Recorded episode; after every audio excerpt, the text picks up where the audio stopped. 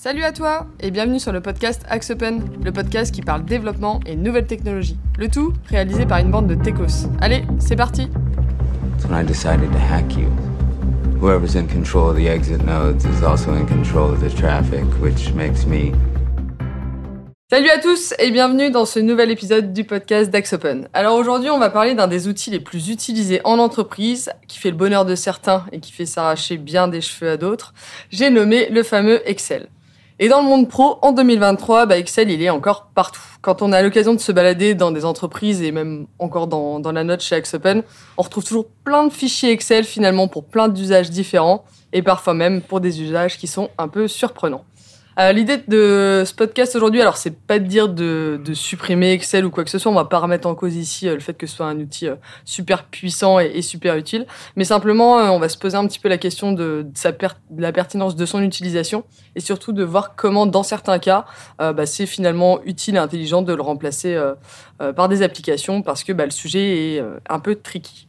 Euh, la team du jour, pour parler de ça, donc comme d'habitude, il y a Philippe, Java Manegri.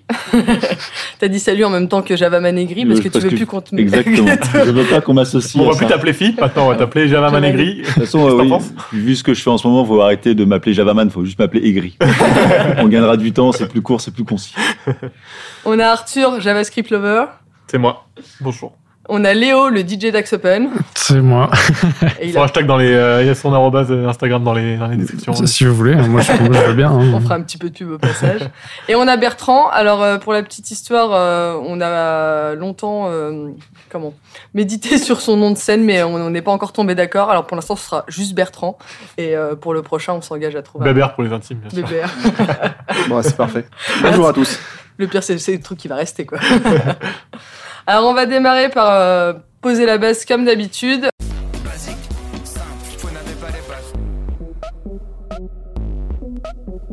Bon, on va te laisser la parole, Bertrand.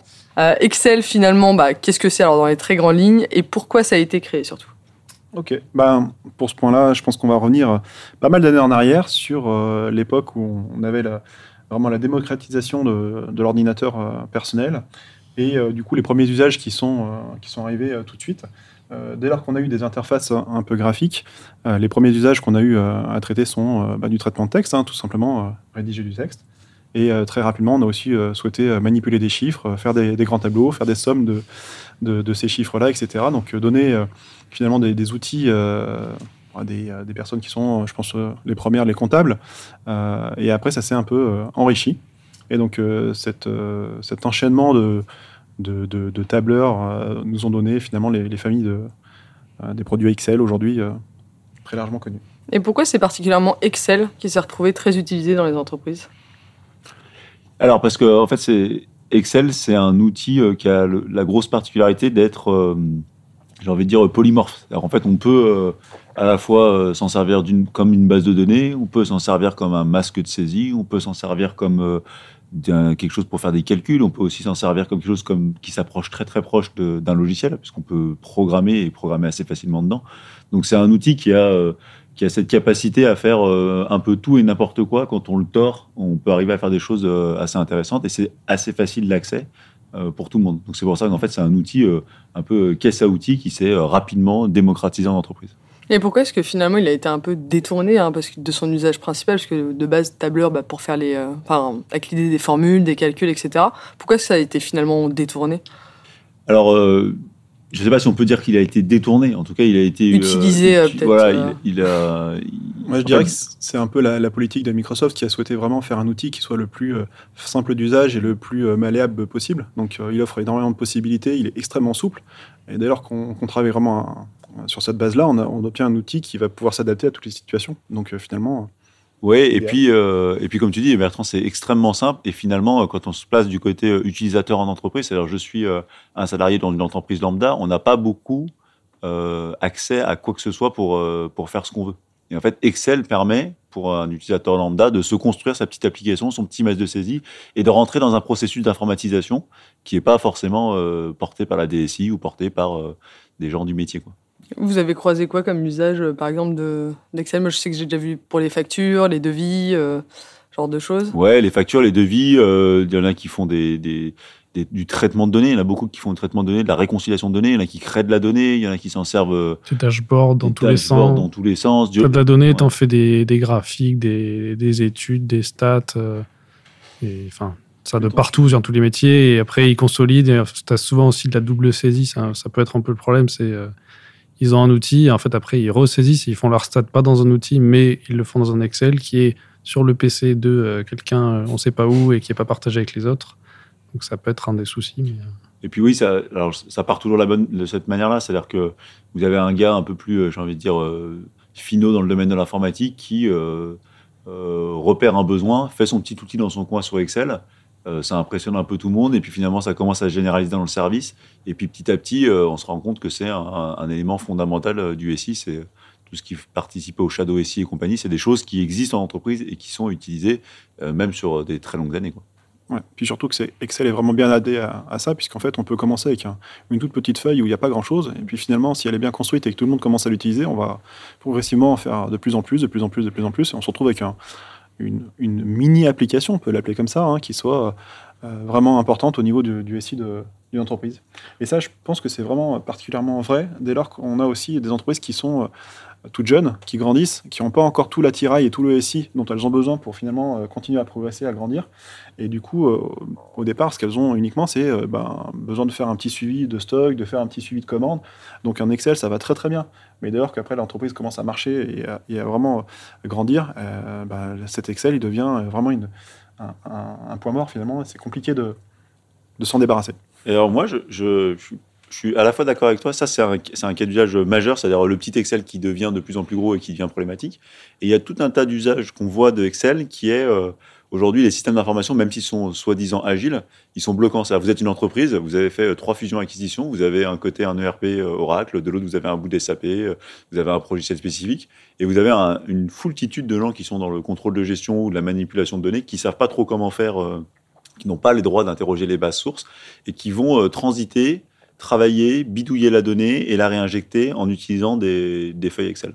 Et ça, c'est un usage euh, qui est tout autre que celui que dit Bertrand, mais qui est aussi euh, très prépondérant en entreprise. Et c'est quoi aujourd'hui les euh, finalement bah, tu as commencé à en citer tout à l'heure Léo mais les limites finalement qu'on voit à ces types d'usages? Bah, j'imagine déjà quand tu as effectivement un petit Excel que tu as fait dans ton coin à un moment donné et qui devient l'outil central du SI Mhm. ça pose problème. Après, maintenant, les fichiers peuvent être partagés, donc tu peux avoir de la modification en temps réel avec plusieurs personnes, mais euh, je pense que historiquement, il doit y avoir des gros soucis là-dessus. De, tu as quelqu'un qui, a son, qui gère tout dans un seul Excel sur son PC, personne n'y a accès, et puis euh, du jour au lendemain, euh, s'il tombe malade ou j'en sais rien, bah, Oui, le tu PC, peux brûle. et- Oui, c'est ça. Même le, rien, ou le quoi. PC brûle, t'as t'as pas fait de, de sauvegarde de ton fichier autre part, bah, Mm. tu retrouves avec ton outil qui est complètement mort et tu peux pas le redémarrer de zéro. Quoi. Enfin, C'est exactement ça. C'est tout ce qui est collaboration aussi. C'est-à-dire que dès lors qu'on veut commencer à accéder à, à plusieurs à la même donnée, bah, on est sur un seul fichier. Donc euh, il faut se l'envoyer par mail ou autre chose, le mettre sur un drive. Euh, mais c'est jamais euh, immédiat, donc c'est compliqué de, réellement partager l'information. Euh, si finalement on commence à s'envoyer les fichiers, chacun peut commencer à travailler sur sa propre version. Du coup, on se retrouve avec des versions qui sont pas compatibles, et qui ne portent pas les mêmes données. Et donc en fait, chacun travaille dans son coin. Donc euh, la mutualisation des informations devient très compliquée. Mm. Après, les autres problématiques euh, classiques, c'est euh, bah, les limites de l'e- de de l'Excel. Historiquement, on avait des limites sur le, le nombre de, de cellules, de colonnes qu'on pouvait avoir, etc. Donc ça, c'était résolu, mais on, on- se On a toujours des limites de, De de taille. puissance, ouais, de taille sur les Excel. euh, Moi, je suis déjà tombé récemment même sur des, des Excel qui étaient euh, trop volumineux pour être traités sur un poste euh, personnel. Donc, euh, ça devenait vraiment euh, critique Mm. en termes d'usage. Euh, donc voilà, en fait, c'est toutes ces limites-là. Euh, le fait aussi qu'on qu'on puisse pas vraiment interconnecter un Excel avec d'autres systèmes. Donc, dès lors qu'on veut envisager d'avoir un partage de référentiels, un partage euh, par des API ou autres, c'est pas forcément euh, adapté et donc on, on se heurte à ces limites-là. Quoi. C'est ça puis- parce qu'on a la majorité, enfin, je sais pas, la majorité des applis qu'on utilise, on a de l'import ou de l'export Excel, mais euh, c'est sur des choses euh, très simples, vraiment de la donnée brute, euh, enfin du CSV ou pas beaucoup plus. Mais si tu commences à avoir un Excel qui est vraiment mastoc, tu vas rien en faire, tu vas jamais réussir à l'injecter dans ton appli. Ou... Oui, il y a ça. Et puis, euh, un, un des éléments qu'on n'a pas encore cité, c'est que c'est très compliqué à maintenir un fichier Excel. C'est-à-dire que quand vous écrivez des formules, alors c'est essentiellement, euh, je pense que tout le monde autour de cette table et tous ceux qui nous écoutent ont déjà créé des formules sous Excel, ne serait-ce qu'une somme ou une recherche V. Mais dès que vous commencez à faire des formules de calcul un petit peu compliquées euh, sur plusieurs onglets, sur plusieurs choses comme ça, ça devient très vite illisible. C'est-à-dire que c'est lisible pour la personne qui potentiellement l'a écrite, mais ça ne devient pas lisible pour quelqu'un d'autre. Et en fait, très rapidement, vous vous retrouvez avec des fichiers Excel qui, euh, à part euh, par la personne qui l'a créé, sont immaintenables. Et ça, c'est un des, risques majeurs de l'Excel, c'est euh, qu'au bout de 5, 6, 7, 8 ans de modification dessus, ben, en fait, plus personne n'est capable de comprendre vraiment ce que fait l'Excel. Il marche. Donc, généralement, on l'utilise, mais le jour où on veut comprendre ce qu'il fait ou euh, qu'on veut le faire évoluer, ben, en fait, vous vous retrouvez tout de suite euh, dans euh, Ah ben, en fait, c'était euh, c'était euh, Trucmuche à la comptabilité qu'il a fait il y a 10 ans, il est parti, on ne sait pas vraiment comment ça marchait, mais bon, il faut, faut l'utiliser, c'est comme ça que ça marche. Bah, c'est pareil, t'as aucun historique, euh, Non, t'as pas, t'as T'as pas pas d'historique, t'as euh, pas de doc t'as associé. pas de doc, euh, c'est très compliqué. C'est très compliqué de certifier aussi que le résultat que tu obtiens il soit vraiment Mm. le bon. En fait, tu, tu le vois, donc tu dis, OK, il, il est bon, il me va bien, mais après, pour Mm. donner une garantie sur le fait que ce, ce résultat-là va pouvoir être exploité en production, très Mm. compliqué. Et à partir de quel moment finalement est-ce qu'il faut, euh, est-ce qu'il faut se dire, euh, ok, on a atteint trop de limites et il faut, euh, il faut qu'on ait une application pour répondre à notre besoin? Est-ce que euh, parce que j'imagine qu'on sais peut pas pas si on remplacer tous les Excel. euh, Non, et ni- Non, et puis, euh, et puis euh, alors, même je pense que quelqu'un comme moi qui était euh, très informaticien, et, et Dieu sait que la mort de l'Excel, on l'a, souhaité euh, depuis 20 ans, euh, on disait que ça allait finir, que ça allait être remplacé, et force est de constater que ça allait pas, et en plus, euh, objectivement, maintenant, je me rends compte que, euh, je pense, je sais pas, Bertrand partagera sûrement cet avis, qu'il y a plein de cas d'usage où Excel sera meilleur que n'importe quel outil que vous développerez jamais.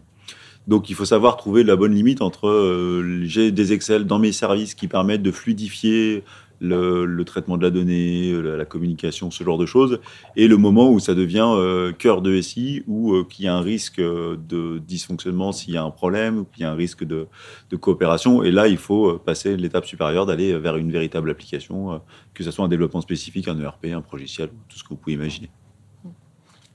Finalement, euh, j'ai eu pas mal, euh, enfin quand j'y réfléchis, euh, pas mal de projets qui ont été déclenchés suite à la, Mm. au souhait d'un client de, de, de, de se passer d'un Excel, d'une fiche Excel, etc., et d'aller sur un outil euh, plus classique, une, une- une application web ou autre.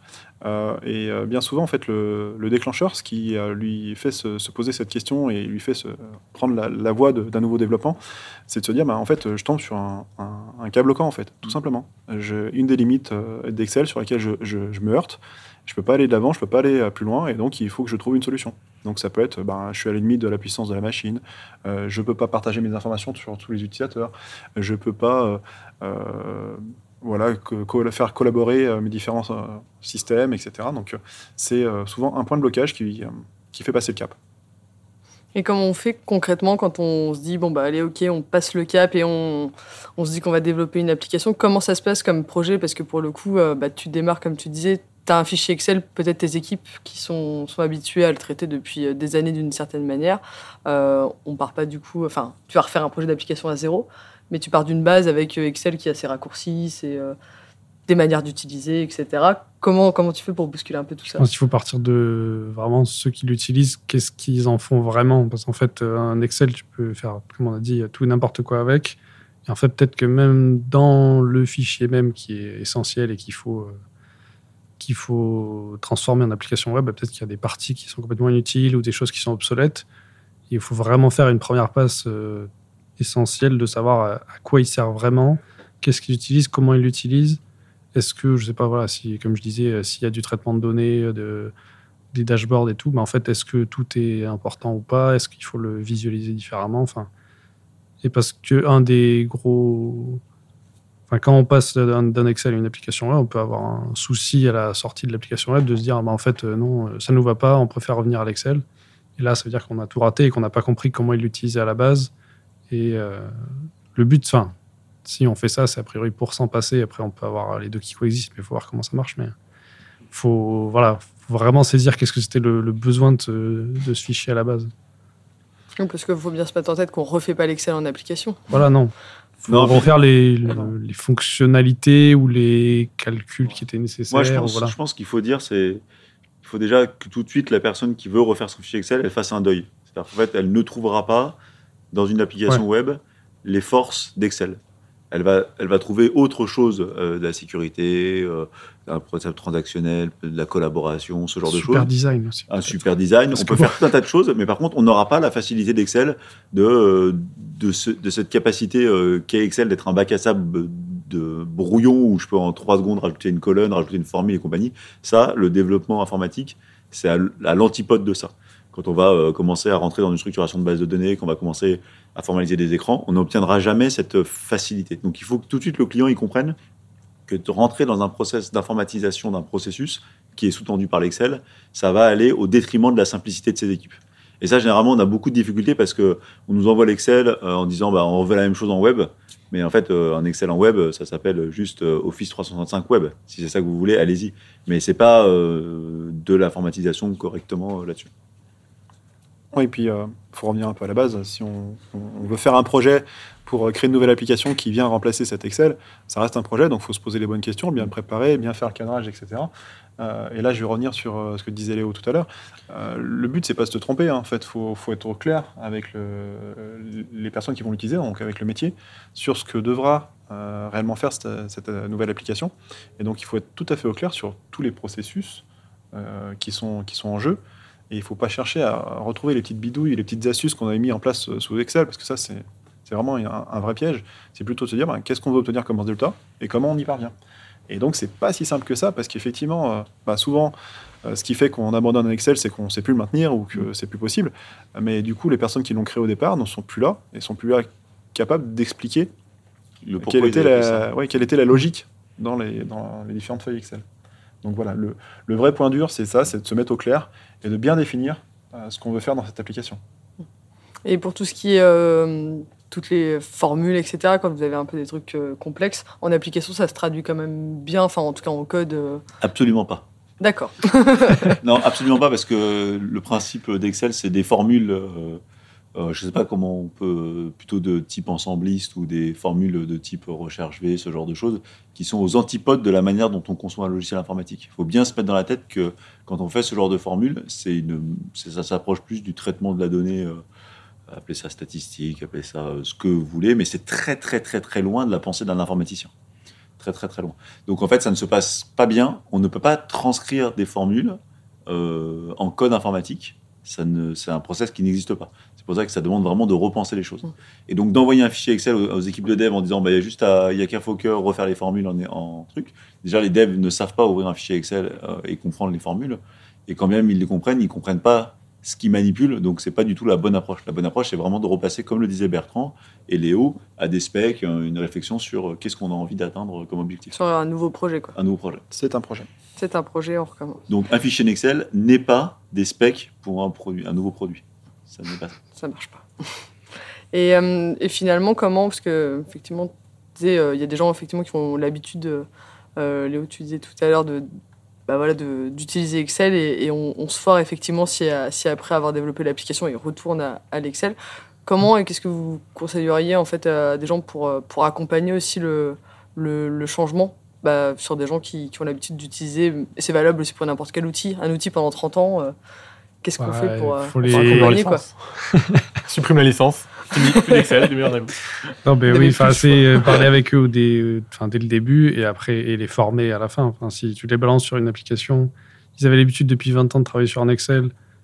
Même si tu les as consultés sur euh, le besoin de ton appli, si tu leur balances l'appli du jour au lendemain, tu leur dis ah c'est fini l'Excel, maintenant c'est sur l'appli et que tu les as jamais formés, ça va, ça va pas marcher. Parce que, parce que oui, je pense que le, la, la- la différence fondamentale d'un Excel par rapport à une saisie en web, c'est que dans un Excel, vous avez que des cellules qui sont tout de suite saisissables. Là où quand vous allez dans une informatisation, vous allez tomber sur des formulaires. Et en fait, c'est quand même des choses qui sont complètement euh, euh, opposées dans la Mm. manière de penser. Et du coup, la transition est, peut être très douloureuse. Peut être très douloureuse. Parce que typiquement, je vous dis n'importe quoi, mais euh, vous allez demander à une personne de saisir une commande. Dans un Excel, elle va saisir euh, 50 50 colonnes. Et puis quand elle en saisit une autre, euh, je sais pas comment on appelle ce, mouvement, mais elle va, glisser le curseur dans Excel et ça va copier et incrémenter des lignes. C'est le genre de choses que vous retrouverez jamais en web avec des formulaires ou de manière. euh.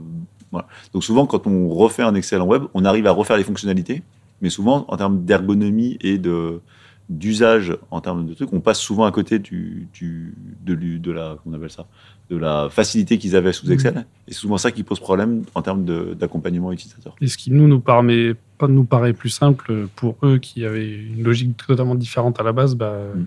ça va pas du tout être pareil. C'est pour ça que l'UX va être super important. Ouais, là, après, on va rebondir dans tout ce qui est gestion du changement, finalement. Parce que, que ce soit un Excel à l'origine ou une autre Ouais, application, les utilisateurs qui ont des habitudes, euh, ben, c'est difficile de, les faire euh, passer sur une nouvelle application. Donc, euh, il n'y a pas de mystère par rapport à ça. Par contre, euh, là, on est très focus finalement sur l'existant et donc un fichier Excel, donc les habitudes qu'ils ont. Euh, là où effectivement, on, on va pouvoir réussir le projet et faire en sorte que ce soit un succès, c'est de bien euh, mettre le focus plutôt du coup sur les, les- les nouveautés et euh, les, les acquis qu'ils vont avoir demain, enfin euh, vers quoi ils veulent aller, euh, qu'est-ce qu'ils vont pouvoir y gagner. Et donc c'est plutôt de mettre l'accent sur euh, les nouveautés et ce qui euh, leur simplifie la, main, la vie pardon, euh, demain, euh, plutôt que de rester sur euh, ben, qu'est-ce qu'ils ont perdu. Oui. Le positif. Oui, mais c'est ça qui fera que- qu'ils adhèrent. Complètement, ouais. Et, et vous avez des exemples là, de, de projets que vous avez, euh, que vous avez suivis On a raté Alors, raté ou, ou réussi, hein, euh, qui partent d'Excel. Bah, on en a plein, oui, des projets d'informatisation d'Excel, on en a fait beaucoup. Euh, après, ils ont tous été euh, plus ou moins faciles et pénibles à réaliser. Mais euh, je pense que c'est pas le moment de rentrer dans le détail de, de certains projets. Non, il y en a vraiment beaucoup des projets de ce type-là, en, en vrai. Et même dans les gros. Enfin, je donnais l'exemple tout à l'heure des petites entreprises qui grandissent, mais même dans les grands groupes, une fois qu'ils ont commencé à, à traiter un besoin qui n'existait pas au départ et qu'après ils s'aperçoivent que c'est vraiment une très, bonne- très bonne idée de- d'informatiser euh, un, un nouveau processus, euh, eh ben, ils y vont, quoi. Euh, Après, je sais pas si on a besoin de donner beaucoup d'exemples, mais il y a des, ouais, il y a des projets super sympas qu'on qu'on peut faire de la Bon, on m'a sorte. déjà dit que, à une recette métier, on m'a déjà dit j'ai un peu moins envie de jeter mon ordi par la fenêtre. Après lui avoir montré comment utiliser justement euh, un écran qui était un énorme tableau, qui à la base, je pense, était un Excel. Et, euh, alors l'écran, en vrai, n'était pas trop adapté à une application web, mais bon, ça faisait ce qu'il voulait. Donc c'était une façon assez euh, spéciale de le dire, mais Un euh, ils, a- compliment. voilà. C'est... Ils avaient compris enfin comment, justement, c'était en recette utilisateur, donc on leur a expliqué vraiment comment, comment utiliser l'application et ça, ça a fini par bien marcher. Mais voilà, j'ai pas de, d'autres exemples. Moi, j'ai des exemples d'outils d'aide à, la dé- à la décision euh, sur euh, une application un peu européenne où finalement la grosse difficulté c'est d'avoir les différentes versions avec les différents euh, processus un peu adaptés dans chacun des pays qui était euh, compliqué à, à faire aboutir. Et le fait de passer à une application avec du vrai paramétrage par utilisateur, avec des profils, etc., bah, ça a vraiment changé la vie. Et ils ont largement gagné rien que dans cette capacité à déployer une version avec toutes les fonctionnalités pour tout le monde en même temps, avec des données qui soient, qui soient possibles de, de mutualiser, de partager, de comparer et en même temps d'avoir les spécificités pays qui soient adaptées en fonction des profils. Ça, c'était euh, un, un vrai gap pour eux. Pour euh, finir juste sur le, le sujet avant de passer au coup de cœur et d'entendre un peu Arthur euh, qui a fait sa sieste pendant le podcast, euh, vous auriez un, der- un- un ou plusieurs conseils à donner du coup à une, à une équipe ou à des gens en tout cas en entreprise qui se posent euh, cette question, euh, qui voilà qui se travaillent des fichiers Excel et qui commencent à se poser cette question comment est-ce qu'il faut amener le sujet et, et, euh, et comment comment l'amener en interne en tout cas? Oui, moi je pense que, mais c'est vrai pour beaucoup de projets, c'est il faut se rapprocher des utilisateurs et de la direction pour savoir quel est le process qu'ils veulent mettre en place et quelle est la finalité du traitement qu'ils font avec l'Excel et pas juste se dire bah, j'ai un Excel, je vais l'informatiser. C'est vraiment se reposer les questions de qu'est-ce qu'ils veulent faire parce que souvent on s'aperçoit par exemple que les données dans l'Excel sont issues d'un autre logiciel ou elles sont saisies euh, par n'importe quel euh, utilisateur et donc du coup euh, si tu te poses pas cette question tu peux vite te reproduire en web des trucs qui n'ont aucun sens euh, de service à service. Il faut se reposer cette question et prendre un peu le temps de prendre un peu de hauteur là-dessus. Yes. Merci en tout cas pour euh, vos éclairages sur, euh, sur le sujet. Je vais laisser le micro à Arthur pour son coup de gueule. Bonjour. Ah non, son coup de cœur. Coup de cœur. C'est Oui, cœur. Philippe le coup de Oui, vous, savez, vous savez, moi je suis, je suis dev, hein, moi je fais pas des Excel. hein, moi, je, je jette les écrans par la fenêtre justement quand j'ai des Excel. Euh, non, mais oui, bah du coup un coup de cœur qui n'a rien à voir avec Excel, bien évidemment. Je me suis pris de passion pour la programmation réactive. Euh, donc c'est un nouveau entre guillemets euh, paradigme de programmation. A 15 ans, quoi. Oui, mais disons qu'il n'est pas beaucoup appliqué euh, nulle part.